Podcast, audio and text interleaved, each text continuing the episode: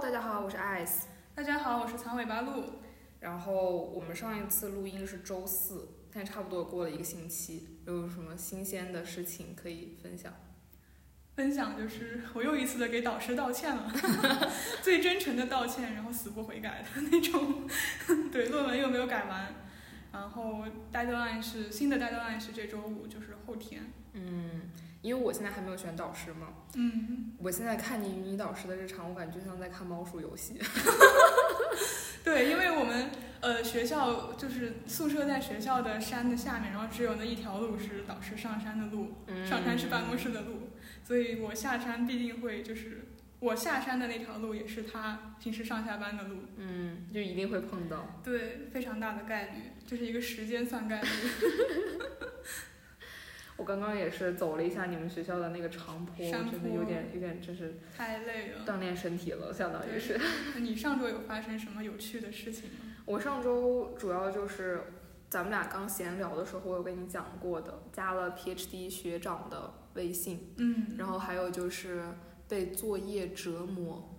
我加学长的微信，我我突然间感觉我更融入这个学院了，就更融入这个所谓研究生的这个生活了。嗯就我不再是仅以一个学生的身份来这里上课而已，就是每天见一下我的教授，只跟他们接触，仅此而已。我开始融入这个学院里面，我认识了更多的人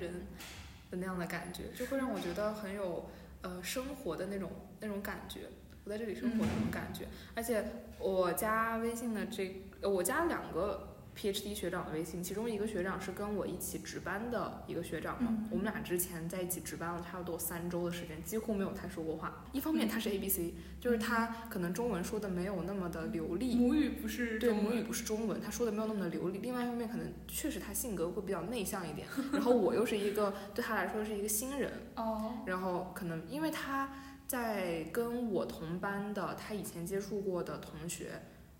的时候，我也没有觉得他特别的不能说 话，因为他是研究生，好像也是在我们学校读的，哦然后他博士又继续在我们学校读，所以他认识一些本科也在我们学校这个专业读的我们班的一个同学。可能然后他比较慢热。对对，他比较慢热一些。然后我这次加了他微信，我是觉得他是一个很很好的人，而且他超他超级厉害。嗯，他上周上课的时候帮老师给我们讲了一篇特别难的论文，哇，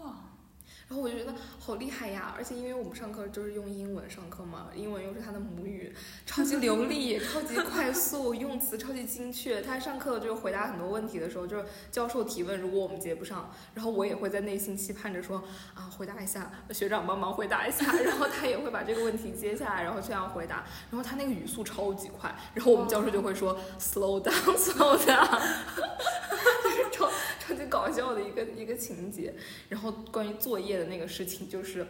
我那天写的那个作业拿到了一个超级低的评分，然后我给教授发邮件回去，我真的我学习态度是很好的，对，我也需要鼓励一下自己的学习态度。本来一页的作业我又写了一遍，写成了两页，交给教授，用多种方法去诠释了我列的这个式子，哦然后结果又被教授哐哐打回来。 就是他虽然说我们教授是一个很好的人，他给我写了一个超长的邮件，他在开头就表扬了我的学习态度，但是他之后的每一句话都句句诛心，像重拳一样砸在了我的胸膛上。 哎呦，就是有点，虽然说饱含着内疚，但同时又被他重伤，心碎心碎。但是我依旧死不悔改，又发了一个蠢问题给他， 把把自己的问题发还给教授。哦对，这是一个解决问题的好方法， 问题转移出去。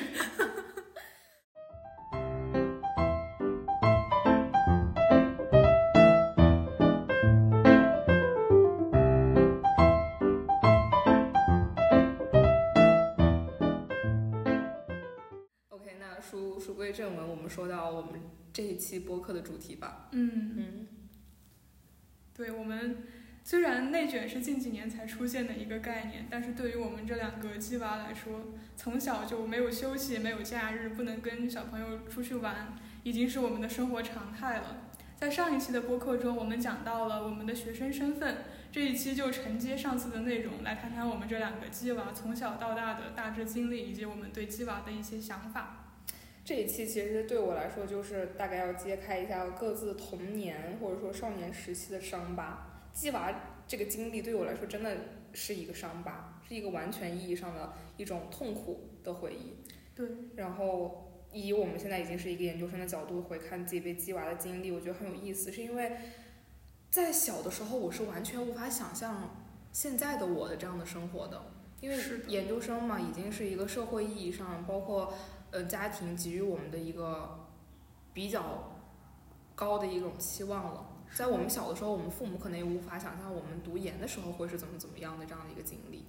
我小时候也完全无法想象，我有一天居然会被别人说学习还不错，很难想象的事情，非常对难想对，象。我也是很难想象。嗯，但是我爸妈小时候会做梦说你长长大要读博，我爸妈至今还在做这个梦，啊，我爸妈也在做这个梦。 而且我觉得我妈现在对我的，就是他们俩以前是特别担心我学业的，是非常操心我学业，对我的学习非常焦虑的那种。但嗯对他们现在对于我学习这个事情，就是一种完全的自信，完全的。就是相信我，我这学期不是开始学一些数学的内容嘛，嗯我要自学数学。然后我有一次跟我妈打电话的时候，我妈居然跟我讲说，她那天下午上着上着班，突然想到我在学数学，她就觉得我不久之后马上就要变成一个数学大家。 我说妈妈，你是怎么对我有这样的自信的？我说我的学习已经到这样的程度了吗？ 就很有意思，而且咱们俩第一次见面的时候，其实就聊到了鸡娃这个话题。对，鸡娃的这个话题也变成了我们做播客以来，就是最一开始能想到的一个选题。是的，是的，嗯因为这个话题我们俩相见恨晚，对对对差点对在那个饭店抱头 痛哭。就一些特别关键的词会被我们就讨论出来，比如说邦布尔， 对对对，一些呃那个时候的印记，一些无无法磨灭的一些痕迹痛。苦的回忆 对对对，一下子在我们两个相见的时候，被又一次的 拽出来。拽出来了那种感觉。 好，那先讲一下爱子小时候的经历。大概被鸡娃的这个经历，嗯，我其实总结了一下，我觉得我从小到大真的是德智体美嗯，全面被鸡。是的，是的，你是的，嗯，然后我我印象中，我是从很小很小的时候就开始游走于各大补习机构之间。嗯，各种类型的补习机构之间，像我甚至还上过拼音课这样的课程，啊，很难想象吧？是不是很难想象？对呀、拼音班，还有什么写字班，而且那种写字班不是所谓的书法，是那嗯种教你如何握笔，那种、那样的班，是不是很难想象？就是我当时觉得，哎，我结果当时很难觉得有什么，但是我现在回看，我是觉得很荒诞的，我是觉得非常荒诞的。天我是觉得原本应该学校教育我的内容，我在很多很多年中一直通过课外班的方式又在进行深进一步的学习，但是进一步的学习并不是说我学到了更多的知识，或者说是我弥补了我学学习学校中没有学到的那些东西，嗯，而是我进行了重复性的、同样无意义的工作。对这个事情，我想先说一下，就是我嗯学英语音标学了六 遍。 好，你继续。啊。 然后，对，其实我英语也是，我英语，我觉得我学习英语走了超级多的弯路。嗯，我小时候，我们学校是有外教课的，小学的时候哎，我们也是是有外教课的对。对我当时外教课可是在班里拿最低分的那类人，啊别人都是拿 A B C，顶多 A B C 吧，我拿 D E F，啊，是不是很难想象？我现在可是在很多地方都是以英语口语还不错的这样的嗯一类人出现的，但是我当时那简直是一个老大难的问题。嗯，我学习英语走了超级多的弯路，我觉得我父母投资在我英语上、 英语教育上的那个钱，我现在想想我都是会心疼的程度。是的，是的，我真觉得我走太多弯路了，但是我是觉得从小也没有给我培养起一个学习的能力以及对学习的兴趣。对对，这是最重要的。我在很长一段时间内，我都是把上补习班各种各样的补习班作为一个机械性的任务去对待。是的，我是一个没有脑子的、没有灵魂、没有脑子的一个躯体，我只是一副空壳，去到了那里，接受着各种各样的折磨。是哦但是我内其实并没有内化任何任何的一个一一件所谓技能或者是特长，或者是某一个学科的成长，完我全甚没至有。觉得我现在都是这样，嗯。就是学艺术史也是一个任务，就是你好像必须要去读大学，然后读完大学必须要嗯去读一个研究生。好，那我就来读，但是学到了什么，就是其实什么很难说，很难说，嗯就。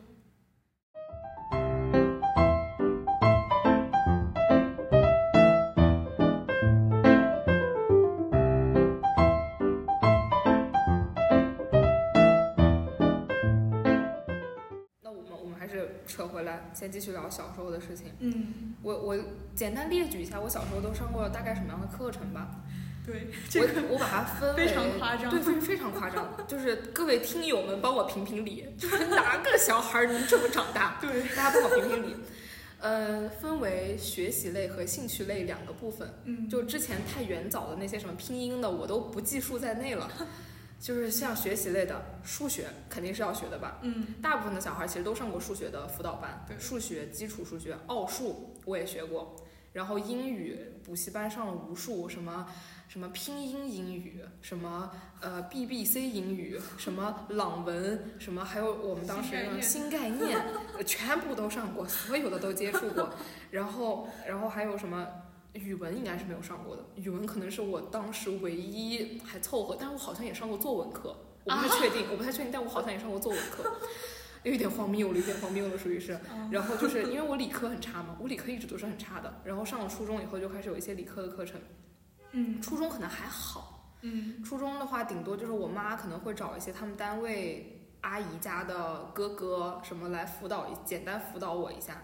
但我应该也是从那个时候就开始接触一些理科的辅导了，就是什么生物、化学、物理。对，上了高中以后更是上过这小三门的辅导班。嗯然后文科其他倒是没太没太，像什么政治、历史、地理，我都还不错。嗯而且我爸应该也比较对这方面比较有自信，所以这些倒是还没上过。然后就是兴趣类的，兴趣类的更加夸张，从就是琴棋书画，嗯没有没学过的。天琴音乐其实应该是我已经涉猎比较少的了，嗯因为我实在是有点对音乐没有那么感兴趣。哦，我一直都是比较抵触，就是学乐器类的。我觉得，我不知道你们你成长的那个时候会不会有，小时候大家都在学钢琴这样的感觉，所有的小孩都在学钢琴。我们那个圈子其实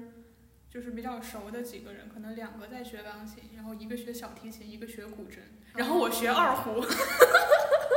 我爸妈也曾经想让我学过二胡，二胡都搬家里去了。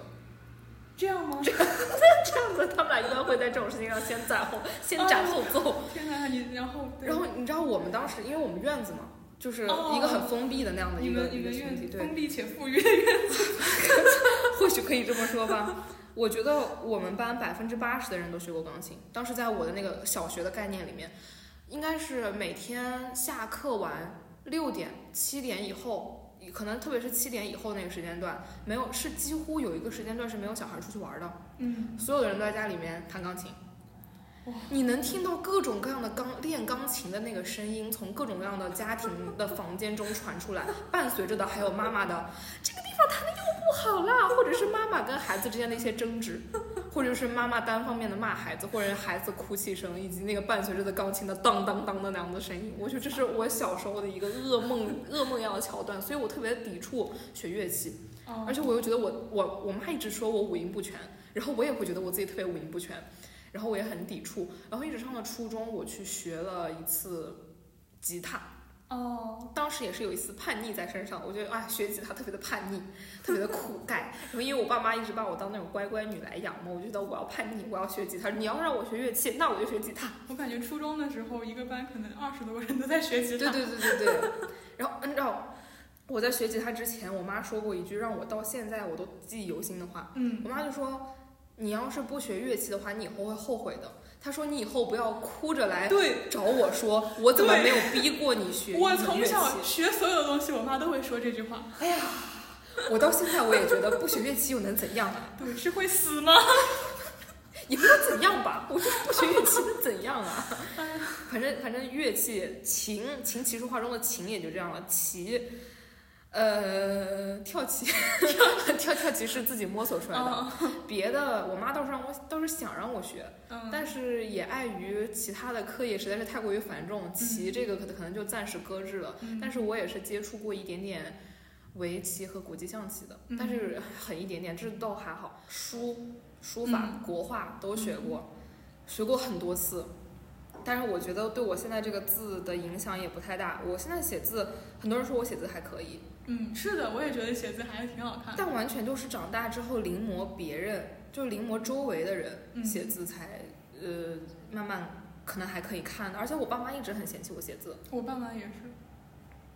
从小学呃对，从小学前期到现在，嗯现在依然是在前期我写的字。因为我爸妈写字很好看，嗯然后我就一直觉得大人写字都很好看。嗯，然后直到有一天，我发现我初中呃的有一些同学的父母写字奇丑无 比，我然后我就我就在想啊，如果这个字不练的话，那可能长大依旧会不好看。 我因为哦我当时一直觉得是不是长大了以后就自然而然会好可爱啊！ 就会有一种那种那种感觉。嗯然后琴棋书画，因为我其实我很爱画画嘛，嗯画画这个事情对我来说不是一个鸡娃，反而是呃我父母没有让我继续坚持下去的一个点。嗯嗯，因为我数学不好嘛，嗯上初中之后，我爸就没有再让我学画画了。这个事情一直变成了我跟我爸之间的一个心结，其实相当于是、哦因为他一直都知道我特别爱画画，我特别的想走艺术生的这个道路，就是从小到大都是，就是可能想当画家是我从小到大的第一个愿望，第一个梦想，就是那种对我特别的爱画画。然后画画一直对我来说，哦，我小时候拿过奖。嗯，当时那个奖，我不知道是一个什么样级别的，但是它叫世界和平奖，是当哦时去北京参的一个，好像是跟法国的一个什么协会联合的。然后我当时拿的是金奖，然后我哇你好还，厉害，然后我还上了《快乐晚报》。哇，当时那个时候算是我的高光时刻了，很小对就在上小学。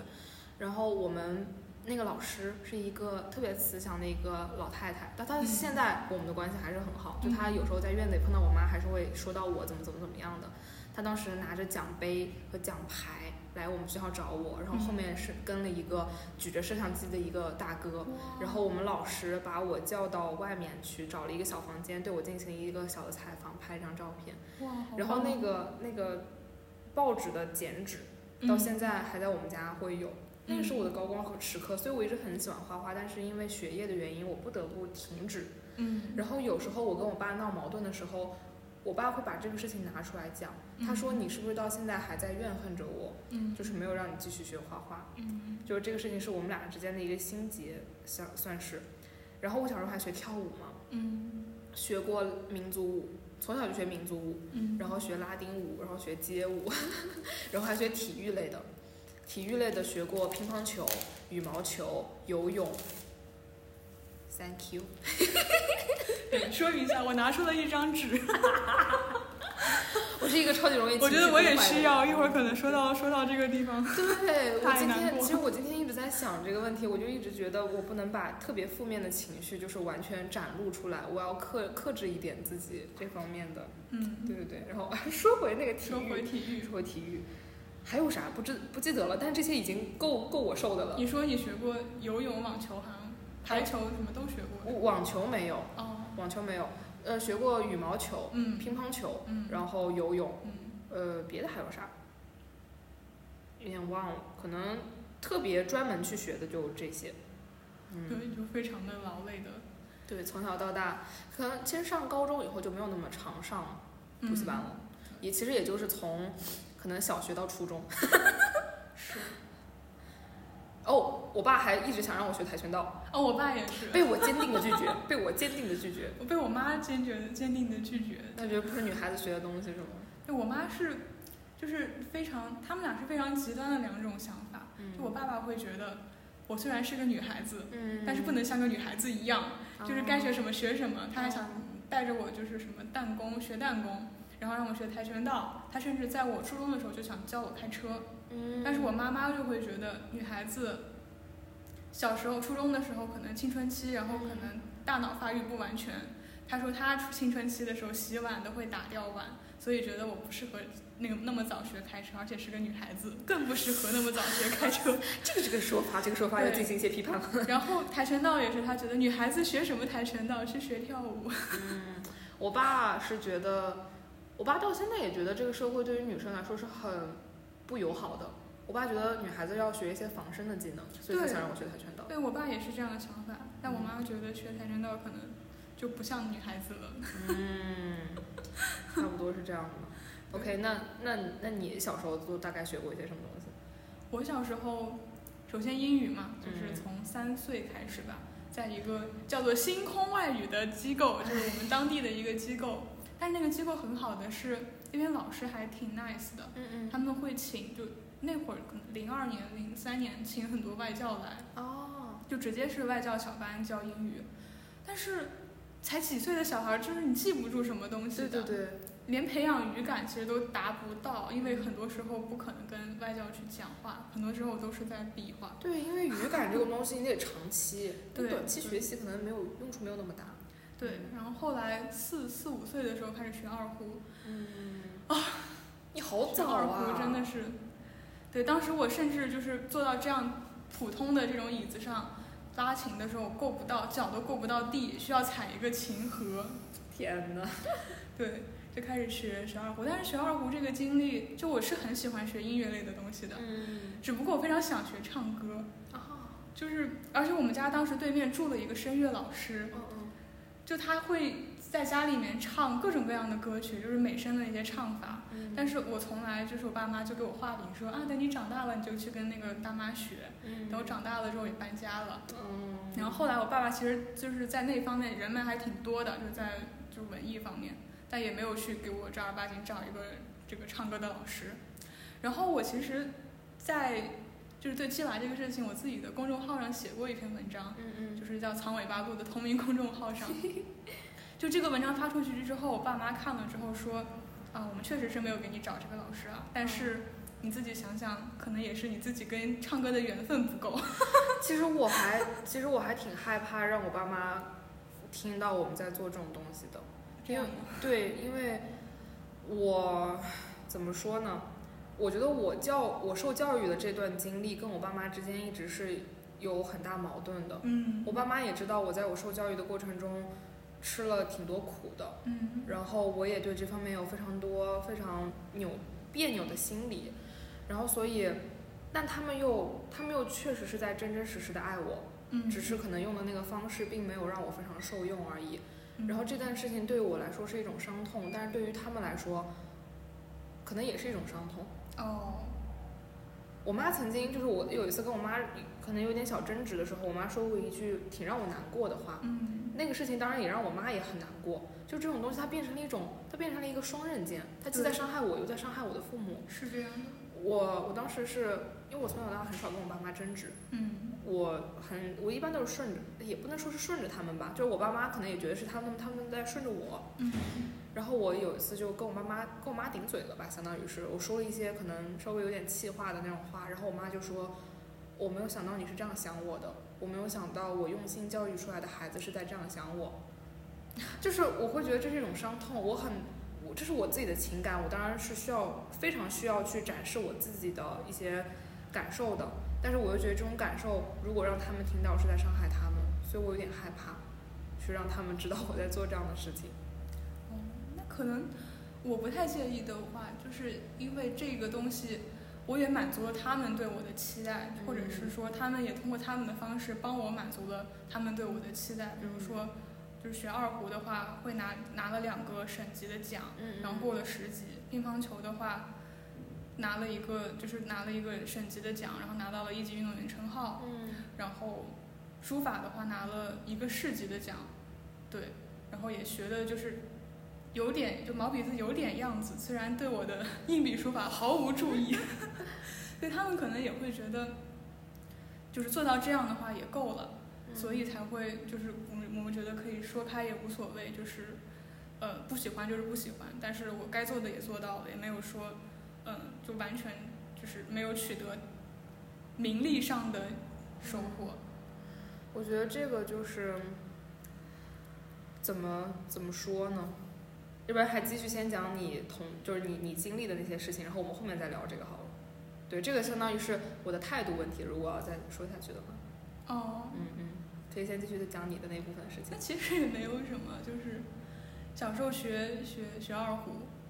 唉，然后那个老师又很很凶，嗯他后面其实经常跟我们跟我忏悔，跟我爸妈忏悔，就说哎呀不应该对我那么凶，因为我是他相当于自己出来带的第一个学生，嗯，他会很很凶，然后包括学乒乓球的地方，那个教练也是一个非常凶的教练。那个教练 日常在球馆里面抽烟，啊一群男教练抽烟，在一个运动的地方，啊，你本来就是你本来是需要锻炼你的心肺功能的地对对方，对结果你是在那一边需要大量的氧气，一边在吸大量的二手烟。就其实我觉得这个东西带给我的这个好处更多还是坏处更多？我觉得坏处更多吧，嗯就对身体很直接的坏处就是边运动边吸二手烟。然后另外那个教练是一个就嘴巴很脏的人，嗯哦他骂骂人就是骂小孩子都是带脏字的去骂，嗯哦，还甚至还会就是有损你人格的去骂。嗯嗯然后我听到这些东西，其实就真的很很难受。虽然不是在骂我，就他对女生，就我也比较听话吧，就是也不敢反抗，也不敢怎么样的，不敢偷懒的那种。嗯，就还他，因为他自己的想法是，他是一个国家，好像他好像最高的成绩是全国第六，嗯也是你们院子里的一个教练。哦，是这样，对，然后他可能对我们所有人期待都是你们要打进全国多少多少，但我们其实只是只是想。嗯想学会一个技能，或者说锻炼一下身体，就没有那么高的目标。但是我觉得总体听来，就是你被鸡娃的这些项目吧，可以嗯说是也都还算取得了一个结果。是是，嗯，这个结果 也不是我想要的，但是但是给可以给他们一个交代，哎我觉得是嗯客这观样上是有这样的一个成绩的，可以这么说。对。但是我后来就是分析了一下，到底到底这个他们的目的是什么？就为什么一定要让我学？我后就真的有问过啊我爸妈，嗯我妈妈说第一点就是让我学乐器，嗯让我学跳舞。对我也学过跳舞，嗯嗯 是因为他看到身边有一个就是高价的一个朋友，嗯为了融入她丈夫的圈子，所以又在成年之后到处去学钢琴、学跳舞。可是这个逻辑就对，这个逻辑就很很很很气怪人，啊很对啊气人的一个逻辑。怎其么次就是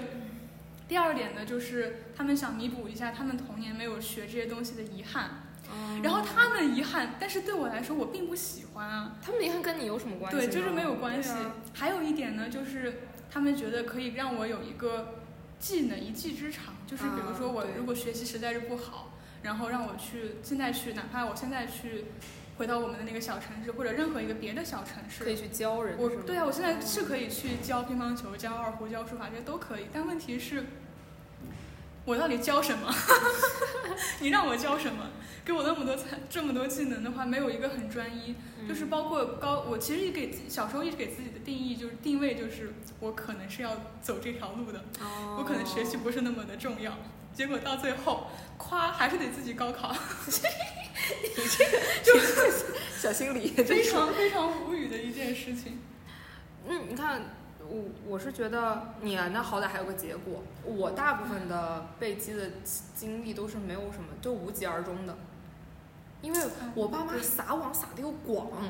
对，然后我自己又是一个完全被 push 去的一个状态，就嗯我也很难去把一个东西完全的坚持下去。就比如说我学游泳，嗯，我身边跟我一起开始学游，我也是从应该是从小学开始学的游泳吧，这么早我学了很多年的，我学啊了超级多年的游泳。游泳为什么要学那么多年？呃，我们到后面就已经不是一个技能性的学习了，已经相当于是你要去往半职业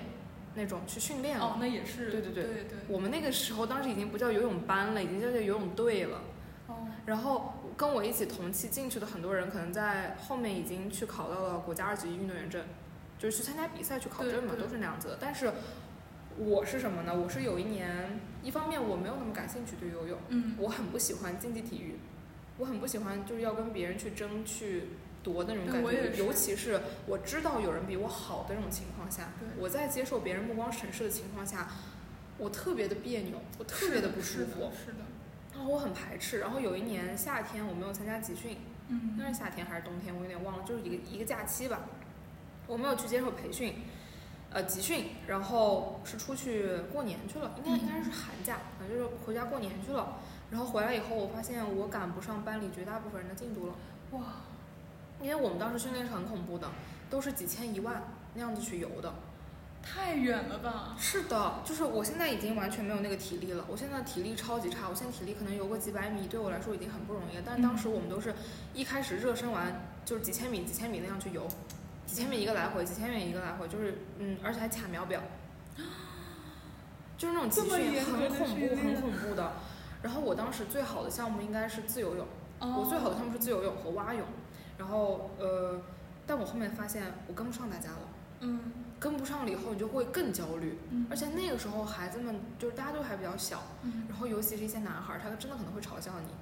他可能会说哎呀有的怎么怎么怎么样，哪怕他不认识你，他都会踩你一脚。天我又是一个，我又是一个在长期这种鸡娃教育中把自己性格培养的特别的自卑的一个人，嗯特别的自卑，然后特别的，按他们的话来说，可能是自尊心强吧。嗯但我不觉得这种自尊心强是什么不好，因为我觉得自尊，我现在来反思，我觉得我自尊心强是因为没有他人来尊重我，是我只能自己尊重自己，所以我就更可怜于自己。对，然后可能就更容易出现一些情绪，所谓情绪崩坏的状态。嗯然后我慢慢的赶不上大家以后，我也没有去参加那么多的比赛了。嗯我印象最深的一个比赛就是我退队之前的那个比赛，那个比赛其实我还有点感谢那个比赛，那个比赛让我退队了嘛，嗯我有了一个合理的借口去停止游泳这个项目对我的摧残。嗯就是我在那个比赛，我们去到一个新的场馆，我们不是要先试水嘛？嗯就是在比赛之前，我们要先熟悉一下那个场地，先游个呃五十、一百的去热个身，去熟悉一下它那个跳台的高度等等。我在跳台准备往下跳试水的时候，我被我们班的一个女孩推下去了。然后那个场馆的是一个比较老的场馆，哦它那个瓷砖是没有包边的，我的大腿直接滑在了那个瓷砖上，我直接整个人撞在了墙壁上，大腿滑在瓷砖上，然后滑了一个大概有巴掌那么长的口子，哦好疼滑的不是很深，但当时我因为它那个跳台其实还挺高的，嗯我是整个人后背那样子哐摔下去的，我是被他推了以后，我想回头看，然后这样半侧身，然后加上这后背这边摔哐一下摔下去的，嗯然后我的腿就是在下落的过程中被滑到了，嗯就以一个很奇奇妙的姿势被划伤了。嗯然后我又挣扎的到那个对岸之后，我完全被呛到了。当时其实是因为我很惊惊慌的一个状态，我没有想到会有人来推我，而且那个女生我跟她没有那么熟。哦然后我上来以后，我发现我腿被划烂，虽然说不深，但是它已经慢慢往外开始有点溢血的那个状态了。然后我当时我爸妈在，因为那是我的第一个比赛，嗯第一个在外面的比赛，嗯我很慌张，但是我心里又有点窃喜，我觉得它可能会成为我的一个会的借口，去退退队，去摆脱这场痛苦的苦难。我只需要再坚持这一个就可以，我我就需要把自己表现的特别的可怜，我就可以去摆脱这段苦难了。是的就是这种就是这种有一点点对扭曲的那种心理了，已经是。我又要表现出特别难过，但我心里又有一丝窃喜对，但我还是拖着我那条腿比完了我所有的比赛。对我中间我是二年级学的乒乓球，嗯然后四年级的时候脚崴过一次。嗯就是那次崴了脚，才让我有一年的时间都没有去练球。我真的，的，我当时一瘸一拐的时候，就走在路上的时候就刚崴了脚，心中无比的狂喜， 哇，终于可以摆脱那个地方了，就一样的心理。嗯，是这样的。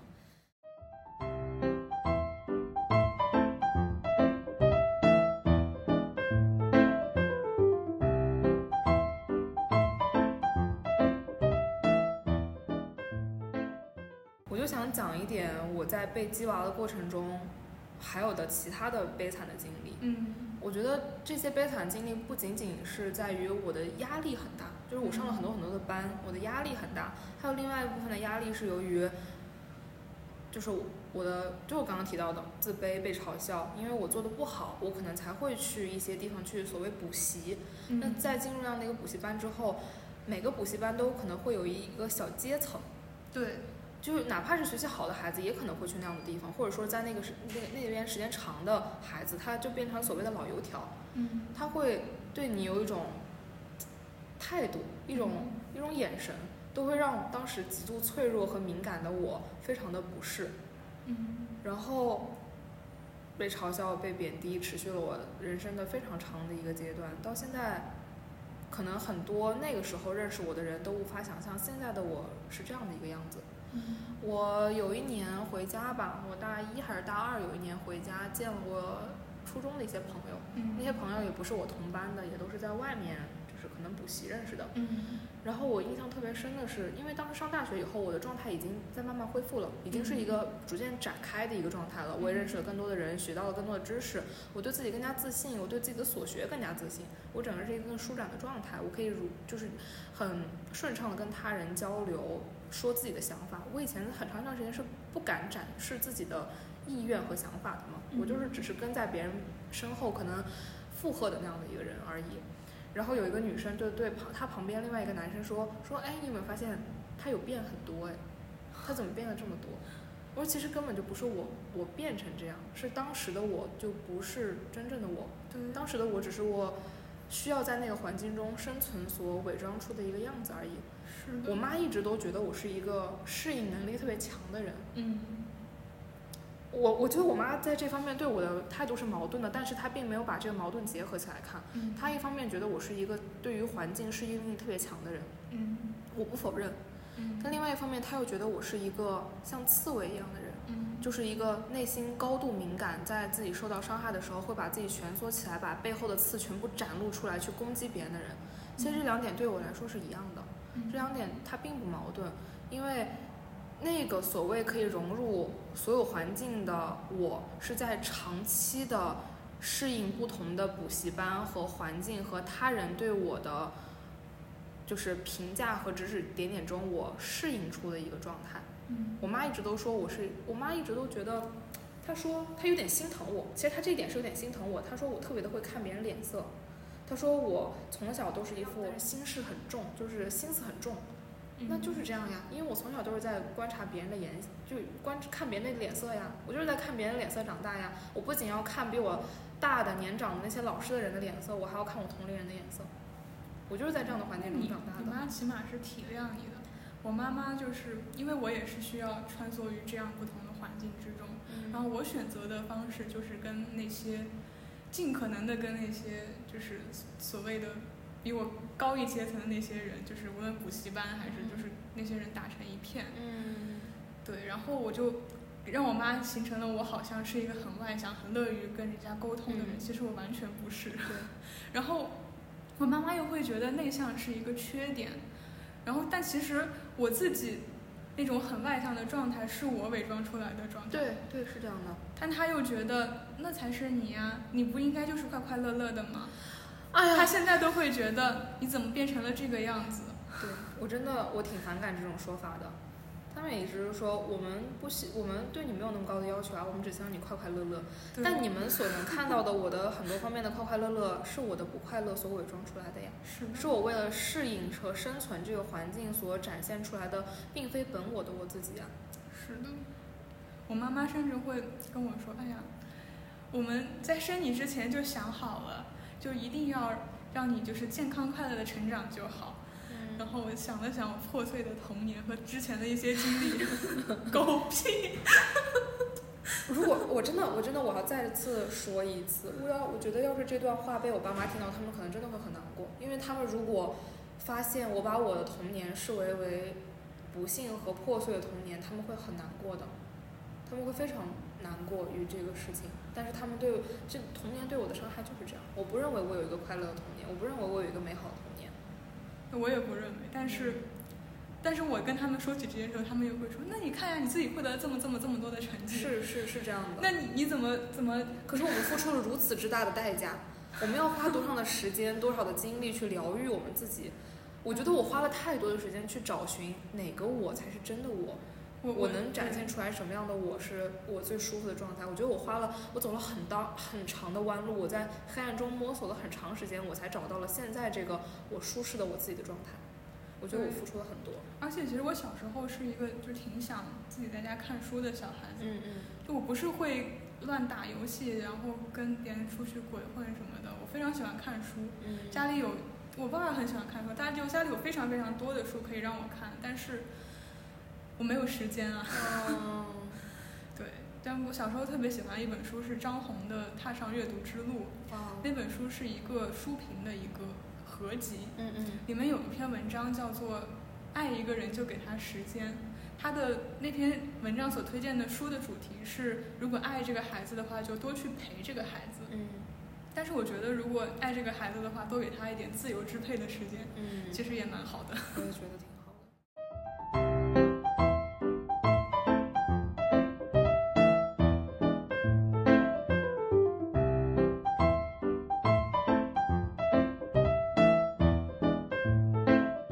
说到那个痛苦经历，其实还有一点，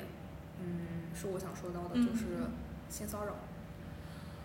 我不知道你有没有经历过，其实我对这段经历的记忆也比较模糊了，嗯但是我是有这样的一段经历，是我在可能初中还是小学，我不太记得了，嗯一个不太大的年龄去上一个国画课吧。嗯那个国画课我刚刚去的时候，班里有很多同学，嗯他是在我那个老师是一个男老师，很年轻的一个男老师，他在我们院子里租了一个，嗯，条楼的一个小房间，嗯，就差不多是一个大客厅，然后一个小卫生间，一个小厨房和两个小卧室那种感觉，嗯大概是这样的一个格局吧。我当时去的时候，大家都在那个客厅里面，他把那个客厅打通的比较大，然后大家那边拼了几张桌子，嗯所有同学都伏在那个桌案的边上，就是去写字或者是画画。嗯当时我去的时候人特别的多，嗯都可能没有什么位置，你得去挤位置才有地方去写字。嗯但是慢慢慢慢，那个班里的人变得越来越少，嗯我不知道原因是什么，但是我还在坚持去那个地方上课，因为那个地方，呃，离我们家不太远，嗯我妈可能觉得在院子里她也比较放心。嗯直到有一次课的时候，我发现去那里上课的只有我一个人了。嗯然后我面对一个男老师，我从小我不知道是出于什么样的原因，我对异性的警惕性还是比较高的，加上是比我年长这么多的一个男性，我对他们警惕性是比较高的。在我有印象里，那个老师好像就是有从背后这样把我圈住，嗯，然后去指导我写字或者是画画。嗯我不知道这是不是一个正常的一个指导的动作，我很难说，因为他确实是在指导我。但我提了一个心眼，就我因为我妈从就我小时候我我爸妈也给我讲过一些就是学生被老师猥亵这样的故事，就让我非常的害怕，我也非常警觉。然后那个老师就让我到里面房间去拿一个东西，还是还是什么东西的，嗯我就特别害怕，我很害怕，因为我要自己进到那个房间，那个房间非常的小，如果我要往外走的话，我要是被它堵住，我是完全出不来的。嗯我很害怕，然后我当时就在给我妈发消息，我就往那个房间走的时候，我就提了个心眼，我就给我妈发了消息，然后我就往那边去走，然后我就发现那个老师也确实跟在我的后面，他要走进那个房间的那个样子，然后我当时就就说我说啊，我妈给我打电话了，嗯，我说我现在要回趟家里，嗯我就赶紧溜走了。好像有这么一个事情，我记得不是特别的清楚了。但是我我我这段经历在我心里还一直是挺可怕的一件事情我是有真的被啊！真的吗？对，就我在学书法的时候，那个老师是一个老头了，其实嗯他平时就给学生指导也是，他会无论是男生女生多大年龄，他一定会手握着你的手去写哦哦哦，这哦这可能是一个比较常规的事情。嗯直到后来有一次，呃，就有一次是我站着写字的时候低血糖了，嗯然后被他牵着手，然后牵进了一个小房间里面。嗯然后当时因为我真的是低血糖，头是晕的，就我整个人快倒下去了，嗯然后就也没有管那么多，他也没有任何别的行为。但是后来有一次，他是家里面客厅放了一个乒乓球台，呃然后脚上写字，然后旁边还有一个小桌子，相当于他们家的就是餐厅的一个桌子，上面也铺的是毛毡，然后也可以写。嗯然后那天我是要写一幅字，好像是要也是比较大的，是要站着写。然后他想给我指导的时候说让我收腹，他可能想拍我的肚子，然后拍到了我的后啊，嗯。救命！对，然后而且我跟这个事情，我跟我妈后来讲过，就是在下一周我要去学书法的时候，嗯我说我不想去，因为那个老师摸了我。然哦后我妈妈说这种事情女孩子肯定是会遇到的呀。啊然后她那天还去给那个老师莫名其妙的送了一束花，什么东西然后还是把我呀？放过去写书法，学书法。啊天对哪！所以我其实就是跟我妈妈有非常大的隔阂，包括就各种各样的事情就，就是是有原因的，就是我不能说我是我妈妈是真的无辜。嗯嗯，对因为我我我有印象是，我当时为什么会给我妈发消息？一方面是我妈曾经跟我讲过一些这样的事情，她让我提高警惕；嗯，另外一方面是我跟你讲过，我那个班里的人是慢慢变少的。哦，是慢慢变少的。那个是那个事情，就让我觉得很奇怪，而且那个老师他确实可能平常会有一点动手动脚，或者说是语言调侃你的某种情况。我现在记得不是很清楚，但当对于当时我来说，依旧是不舒服的。我跟我妈说过这件事情，然后我妈也觉得人家老师没有就实质性做出什么，可能也很难去很难去就是一锤定音把人家定性。然后我，但我妈就说你提高警惕，如果你发生什么事情，你给我发消息，我给你打电话，你赶紧走。哦，但那个老师，对我妈也会跟我说要怎么怎么，但那个老师是藏得很，就是藏得很深啊。对他啊对人完全就是非常好，他不会开任何语言性的玩笑，嗯然后就这么冷不丁的来一下，你也没有办法。但其实我的性教育其实还是还是可以的，就是无论学校也教，然后我爸我妈妈也会教，就是嗯并不是我自己没有警惕性，而是他确实之前没有任何任何语句的语鬼的行为。我觉得这是很恐怖的一个点。对，我觉得这是非常恐怖的，就是女孩子从小到大都在面临着各种各样的霸霸权和霸凌，各种意义上的霸权和霸凌。然后我后面还想分享的是我有关自己痛苦挣扎的记忆。嗯，两段吧，其实主要是两段。我曾经上过一个英语的班，他教的是 BBC，哦，你你很难讲他教的是 BBC，他只是给你放 BBC 的磁带，然后他让你他会一句一句的教给你，然后让你在课上述就是复述，然后他也会教你一些语法，然后他让你这节课教的东西下节课过来背给他。嗯，但当时对于一个英语很差的我来说，你在教什么，我读我我跟着读，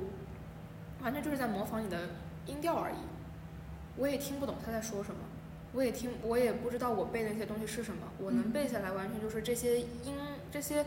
音嗯，已经刻在我的脑子里，我是下意识说出这些东西。也得亏当时年轻记性好吧，要不然我可能真的被那个老师打死了都要。那老师是会使用暴力手段的，我好像听说过那个老师，是在水泥厂那边。我不知道他是哪里，就是我当时初中的同桌是在他那里上课，嗯然后他那个同桌他现在就是大学就已经是去美国读的嘛，嗯，然后他好像一个男生，然后被老师打的手上青一块紫一块的，你知道那个老师当时是，然如后果你背不出来课文，就背不出来 BBC 的那些内容，他会直接拿他的录音机去砸你。对，后来那个男生就是有跟他在一个班上的同学说，他都他一个特别坚强，然后有点冷漠的一个男生，嗯，就被那个老师打得哭了。我觉得他是从各种意义上去折磨你，是的，就是是语言暴力加上这种身体身体性上身体上的暴力。他那个教室，我到现在印象还特别深，是一个很窄的一个房间，其实就是一个卧室改的，嗯里面有一个很长的桌子，学生能坐的只有桌子的这一圈儿，大家都是挤进去的，你旁边更多的位置都没有。嗯。然后他坐在最头，如果我往里坐，他是会直接拿他的录音机去砸你。然后如果你上课喝水，他会直接把你的杯子从窗户上扔下去，天呐，就是是非常暴力的一种手段。然后我当时我在他那里上了还挺久的，我那里上了还真的挺久的。我不知道我爸妈为什么一直把我放在那里，可能是我不知道，我甚至不知道那个老师的口碑为什么一直不错，是大家真的通过他的课提升了什么成绩吗？嗯我真的很难去评价。但我爸妈可能一方面是又没有找到更好的英语老师，另外一方面是觉得他的口口碑还不错，就一直把我放在那里。我的如此痛苦的这些经历，我备受折磨的这些经历，我都跟他们讲过，嗯他们就像视而不见一般，依旧的每天就是每每周把我往那个地方送。嗯然后他们也知道我特别痛苦，但他们只会擦干我的眼泪，说坚强，加油。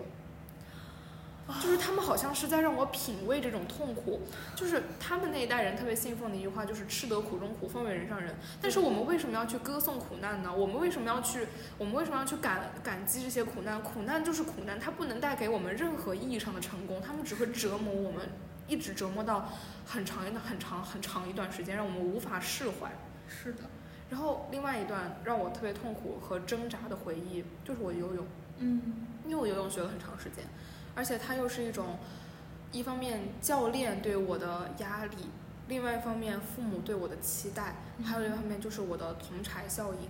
就是我各种各样的同伴，我身边很好的那些朋友，他们都在那样的一个班级里。我我每当我说到我不想再游泳的时候，我妈就会说大家都在学。当时，而且他们会说，当时是你想学才让你去的，但是明明那不是我的本意，只是因为大家都去了，然后他们就会说大家都去了，你要不要也去？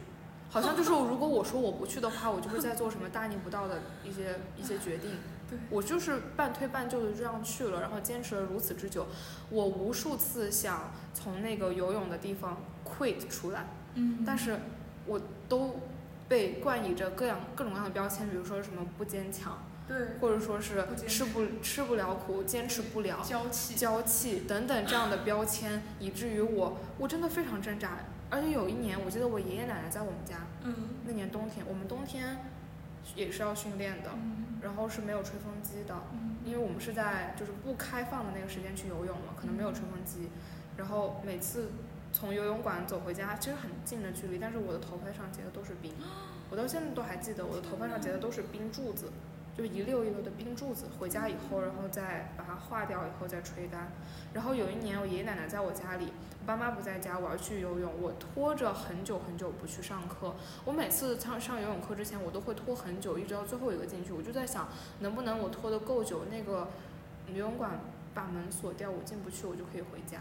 我经常就会在那个游泳馆门口去徘徊，但是我经常能被教练抓进去，说你说你都来这么晚了，怎么还不喊不赶紧进去那样子的。我打球也是，嗯， 然后我记得有一次我摔门而出，嗯就是我爷爷也说，为什么坚持不了？我爷爷也是一个对我非常非常严厉的人，嗯然后他说那样的话对我来说是更抗拒的。然后我就说你们你们真的不懂我，你们不懂我的痛苦，你们不懂我的挣扎，你们不懂我那个时候有多么的想就是结束自己的生命，就我不想再受这样的苦难了。我我我我我不知道我为什么活着，我不知道我为什么要在这里受这份的苦。是我说你们根本就不懂我，然后我就这样摔门出出去了。就那那段时间的苦难，我现在回想我都能记得当时的我是怎么样。我每天都以泪洗面，我每天在各种各样的压力下是，我我到现在睡觉还必须要有就是床伴才可以，就是要有抱枕抱着我才能安然入睡。然后我从小到大抱的那个枕头可能是最了解我的嗯，最了解我的物品。嗯因为他他陪我度过了太多流泪的夜晚。你就是嗯好歹还可以抱个东西睡觉，怎么你抱东西睡觉都不被允许吗不？被允许，说我事儿多，因为我是要抱东西睡觉的。然后，其实我很喜欢哭，嗯我觉得在漫长的哭泣的生命中，眼泪已经变成了我的挚友。眼泪流下的那一阵温热的感觉让我无比的安心。我觉得他一直在陪伴着我，他一直在体察着我的喜怒哀乐。我非常的喜欢我的眼泪，我很喜欢我能流泪的能力和情绪。然后那段时间，我现在回想起来，我能感觉到的是，我想在人群中大叫，嗯，我想抓破我的脸，我想我想让别人都能看出我是一个疯子，就是我饱受折磨的太太甚了，嗯我想让大家都能看到我的苦难，但是我又很清楚的知道。我在人群中表现出来的这副样子，只能会让别人觉得我是一个神经病，大家不会理解我的苦难。就是小痛苦孩的子经太惨了历，。痛苦的经历小。孩子太惨了，我也是长大之后自己住的宿舍才可以抱着东西睡觉。啊，我的啊，天啊！被抱东西睡觉都不被允许。可以抱着被子，抱着枕头，但是对不可以抱着玩偶。我不行，我我前面就是我的玩偶没有带回来嘛，嗯，然后我发现我一个经历了一个学期，我觉得我还是不行，我还是让我妈把我的那个玩偶抱被给我给我寄过来了。嗯我现在还是要抱着它睡觉，虽然说它经常早上起来的时候在地上，但是但是没有它我不行的， 没有它我不行的，我非常的爱它。天哪，讲了这么多，嗯，说到这些，我觉得鸡娃， 鸡娃我们能讲的实在是太多了。这些经历，我们刚刚讲到的经历，真的只是很小的一个部分。是的，嗯，而且我其实我也试图想过，我在这段经历中有什么特别高兴的事情吗？ 你有吗？拿奖的时候， 拿奖的时候，但是那种快乐也是，就是觉得对方也没有我好，为什么凭什么他就比我好？ 其实我觉得，我不知道，我不知道原因是什么，但是我觉得苦难、痛苦给我的实感更深，是反而是那种所谓意义上的成功和快乐能在我身上停留下来的作用的那种化学反应太弱了。是这样，是这样。嗯，所以我也很难想到一个一下想到我小时候那些事情，一下能能特别激起我快乐回忆的事情没有，没有。我觉得能激起快乐就是我们，我觉得我们小时候成长的那个地方，秋天的时候下午的阳光非常好看。我好想哭，我好想哭。你知道我，你你刚刚说到那个那个的时候，我一下你想到是秋天，但我想到的是夏天和冬天。嗯哦我觉得当时特别能给我心理安慰的是那些自然的东西，对啊、还有秋天的黄叶，落秋天叶的黄叶，夏天的合欢花，夏夏季傍晚的雨水，冬天没有被人踩过任何一脚厚厚的雪。嗯，大家知道我们是北方人了。 天呐，我现在想到这些东西，我依旧会觉得很难过。我说不上是为什么，就是是这种美好的东西，但是它更能激起我伤伤痛的那种感觉。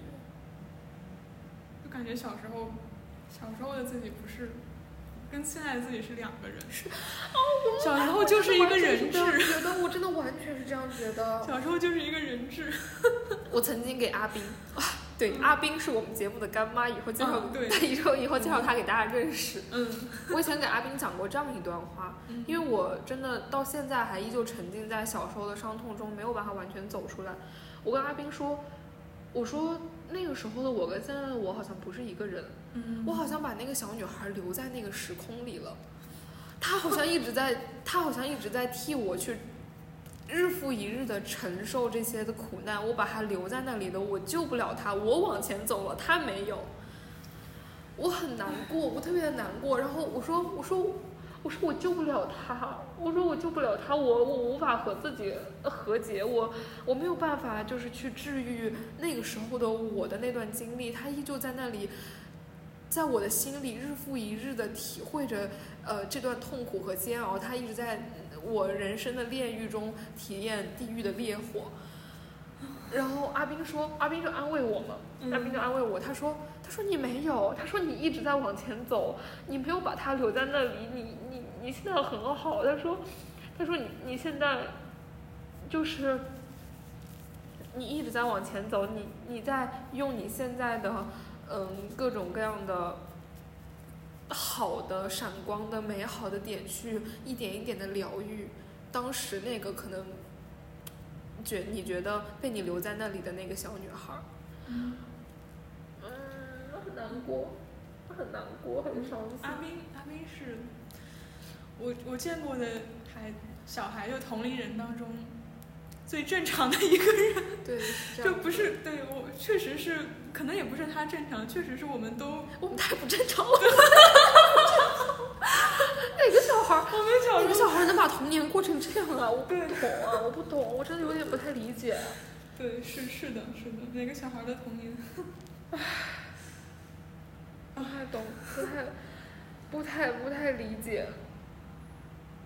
而且你想，我小时候几乎没有和同龄人一起玩的经历，我在我在同龄人中也没有极其要好的朋友。我也没有，我我所有的当时的朋友，包括现在小时候的朋友，都是爸爸妈妈，嗯爸爸妈妈都认识。然后我对们对从对对嗯从对可能从没出生的时候，就两个妈妈嗯就是 在肚子里面，还在肚子里面的时候，我们就是就是有他们不是我们自己选择的对玩伴，对是的，然后我也在很多时候是仰望着他们的。哦，我就说刚刚有一个地方不是打断了一下，我说那个可能是我以后要讲的态度的问题吧。嗯我觉得我的父母是很焦虑的，就是他们对广撒网的这个原因是因为他们焦虑，嗯，他们不知道什么样的东西是对于我的教育来说是最好的，他们不知道哪个是的路径是最好的，所以他们在不断的让我去尝试各种各样的东西，他们在不断的跟风，就是别人家在干什么，别人家现在在上什么样的课，在什么样的老师那里，他们在学什么样的兴趣，那你要不要学？你不学的话，你是不是落后于别人？你要是不去的话，你会不会怎么怎么怎么样？加上我从小到大学习学习成绩确实不好，我小时候学习成绩确实不好，就加重了他们的焦虑。嗯但是我想，我觉得是，反而是那样的一段经历，它抑制住了我，它把我，它把我的学习，它把我体验生活的能力变成了一种很机械化的东西。我每天就是在混吃等死，对我每天就是在机械的过着这种无意义的生活。嗯我真正开始发现我学会学习了，是我大学包括研究生以后，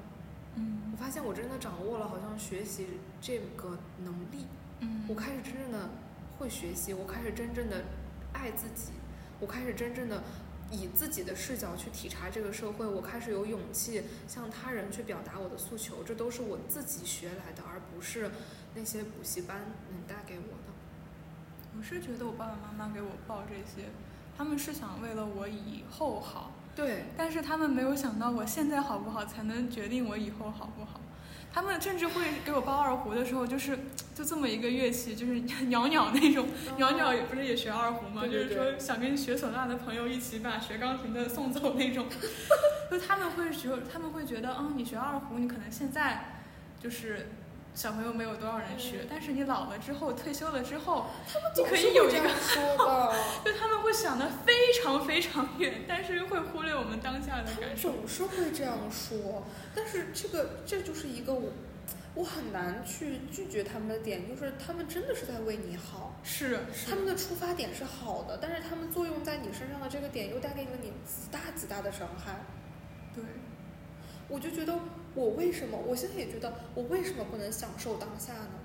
我为什么不能享受我当下的每一分每一秒的时间？只是去感受，只是去荒废这个时间，荒废时间难道就没有意义吗？我在感受时间的流逝，难道就不是一种意义吗？人生哪有那么多意义？人的生命如此短暂，地球人的生命如此的短暂，地啊我球们如此多的地人，球地球如此多的人，这个宇宙中有如此多我们未知的东西，这么多的生命体，宇宙的能量，人类根本无法窥知。我算什么？我为什么要把自己活得好像如此有意义？我的有意义明明就是无意义，那我的无意义明明就是有意义呀、是，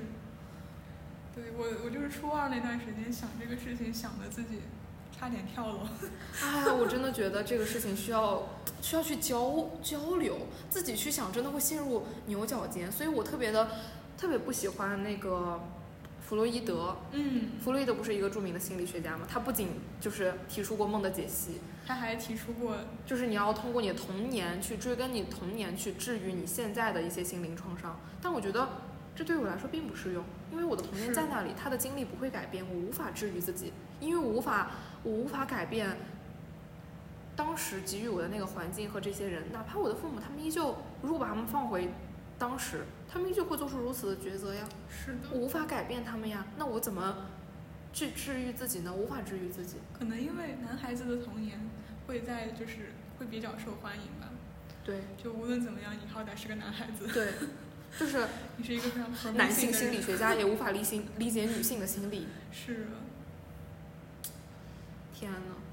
对，我给你，我最近有看到一本书，就是有一点受感触。那个那本书叫做《Mother Hunger》，嗯它是在讲缺失的，就是每个女性可能童年都会有一点缺失的母爱，嗯然后你怎么样去，就是让让自己在长大之后再去就是治愈童年的那个那种缺缺失的爱。同时这本书就其实我想后面再讲，但是现在讲的话，呃，就是有有一点就是可以让我我把它买回来之后，我是想着只要哪一次我觉得。啊哦就看到一个什么什么事情啊，好想有一个自己的宝宝的时候，我一定要把那本书拿出来看一下。就如果我不能给他提供书上所讲的所有的这个 confidence 还有 guidance 的话，那我是绝对不要去毁灭一个人的。我觉得我童年的这些经历带给我一个非常大的影响，就是我很难想象我未来结婚和生育。嗯我觉得这可能已经对我来说是一个几乎无法实现的事情，因为我没有这个是勇气去做出。我拥有了一个如此，在我来看如此不幸的童年，我没有经历过一个所谓好的童年，我没有标准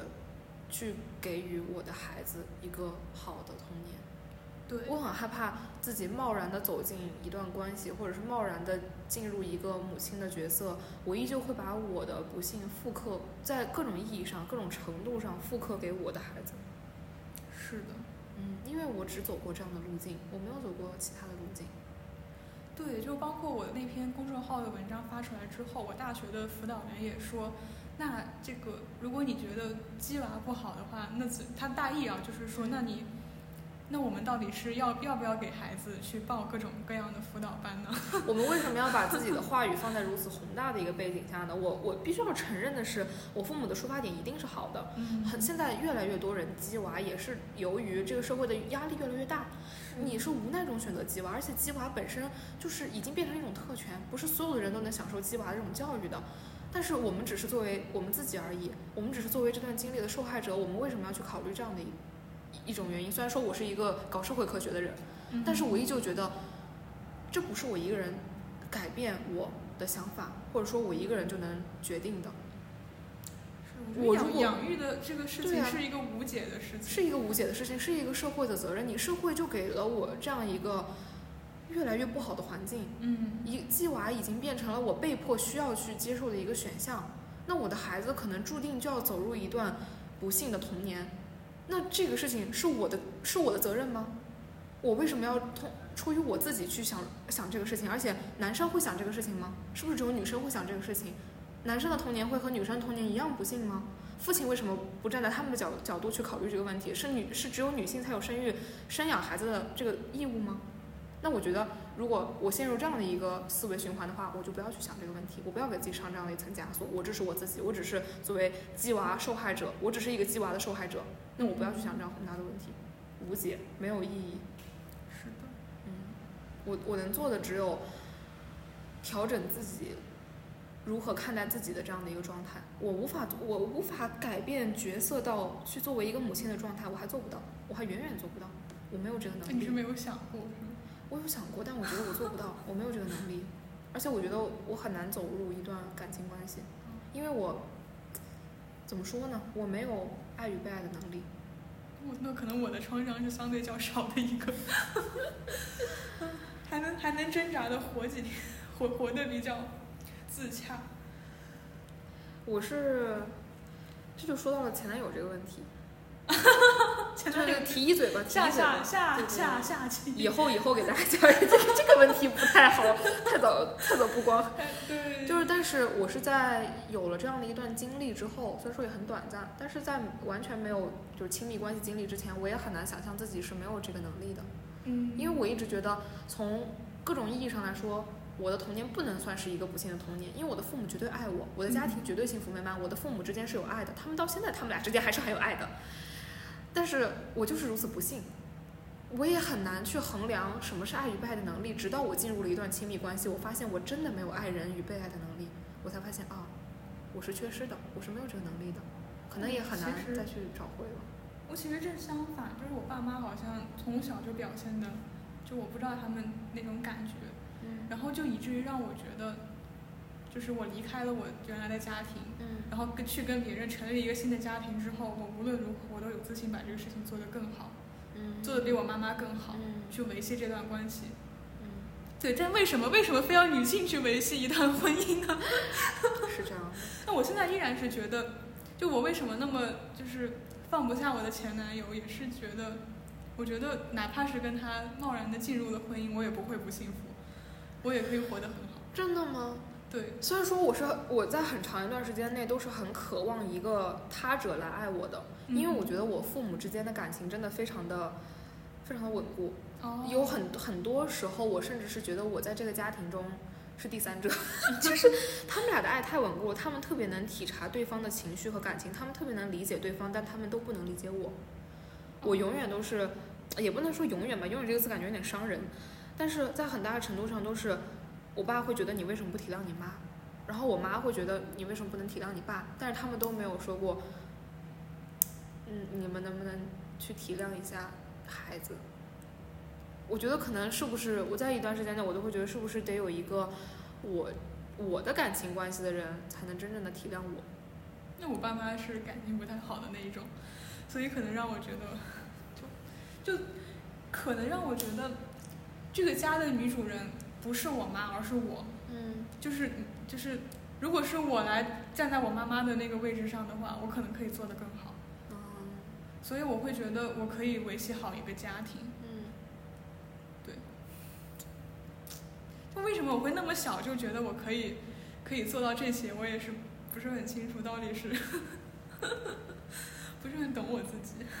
我也我觉得这个事情我们以后再说吧，这个也是一个话题了我。觉得可能以后是再说。可能是就是他们俩实在感感情太不好，然后给家里的氛围营造的也非常不好，所以让我觉得如果我自己另起炉灶的话，可以获得一份别样的宁静。其实我是很我，其实我到现在我也不能完全说是我对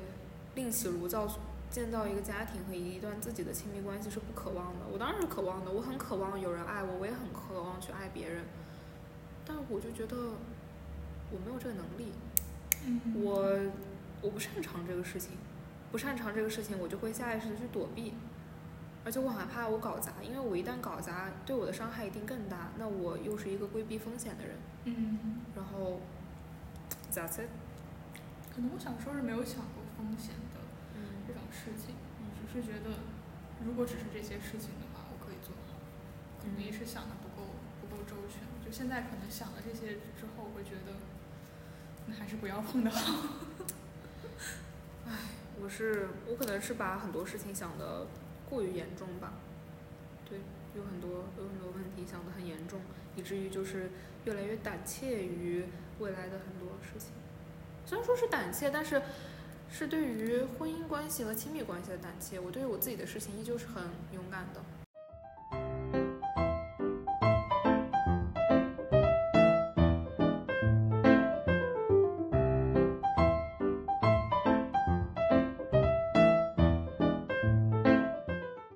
嗯，首先我们需要重申的是，我与长尾巴鹿所有的分享都是基于我们个人的情感的表达以及个人的经历，我们的观观点也只是在代表我们自己，因为我们本身就是以一个漫谈的方式来进行这样一档播客节目。嗯然后我们无法囊括所有的观点和态度。我理解现在高强度内卷且各个层面的机会都极度分布不均的这样的情况下，许多家庭选择鸡娃教育是非常无奈的选择。我也非常的尊重那些无奈选择鸡娃教育的父母，嗯因为我觉得他们也在很辛苦的去为自己的子女去考虑他们的未来。嗯嗯，更何况我们刚刚也说到了，鸡娃也需要一个家庭支出大量的时间以及财力的成本，在它在一定程度上也变成了社会中某一部分人才能享受的一种特权。我觉得以我们所能持有的特权去去讨论这个问题，就有一种居高临下的视角。但是我觉得我们这里仅仅是以我们自己作为一个被鸡娃者的一个痛苦经历来给大家做一个这样的表述。但掌握特权的其实不是我们，是我们的父母。嗯，是，但是我们可以作为这个特权的享享受者，在一定程度上，对吧？也也是也是这样子的。然后我想说的是，对于我个人来说，嗯、被鸡娃的经历是绝对痛苦的，而且痛苦和苦难是不值得被歌颂的。借用余华老师的一句话，就是说，永远都不要相信苦难是值得的，苦难它就是苦难，它不可以带来成功，也不值得去追求。磨练意志，是因为苦难终究无法避开。然后我不会对我被鸡娃这段经历心怀感激，我真正欣赏的是那个依旧可以对未知的困难保持勇气的我自己。我非常感谢，我现在依旧，我现在能找到什么样的我是最舒适的我，什么样的我是一个很好的状态，以及我在这各个方面都开始慢慢的收回我自己的世界线。它不再是一个他者给予我的话语，而是一个我自己向外迸发的能量。嗯好了，这一期的播客就到这里了。各位听友可以通过小宇宙、喜马拉雅、网易云音乐收听我们的节目， 范围收小了非常非常多。是的，我们刚刚起步，所以慢慢摸索。是也欢迎大家订阅我们的 newsletter，搜索 http 冒号双斜杠 just tell me dot substack dot com 之后，输入邮箱订阅我们的 newsletter，或者发送邮件至 just tell me at ye dot net 跟我们 say hi，我们下期再见。拜拜喽。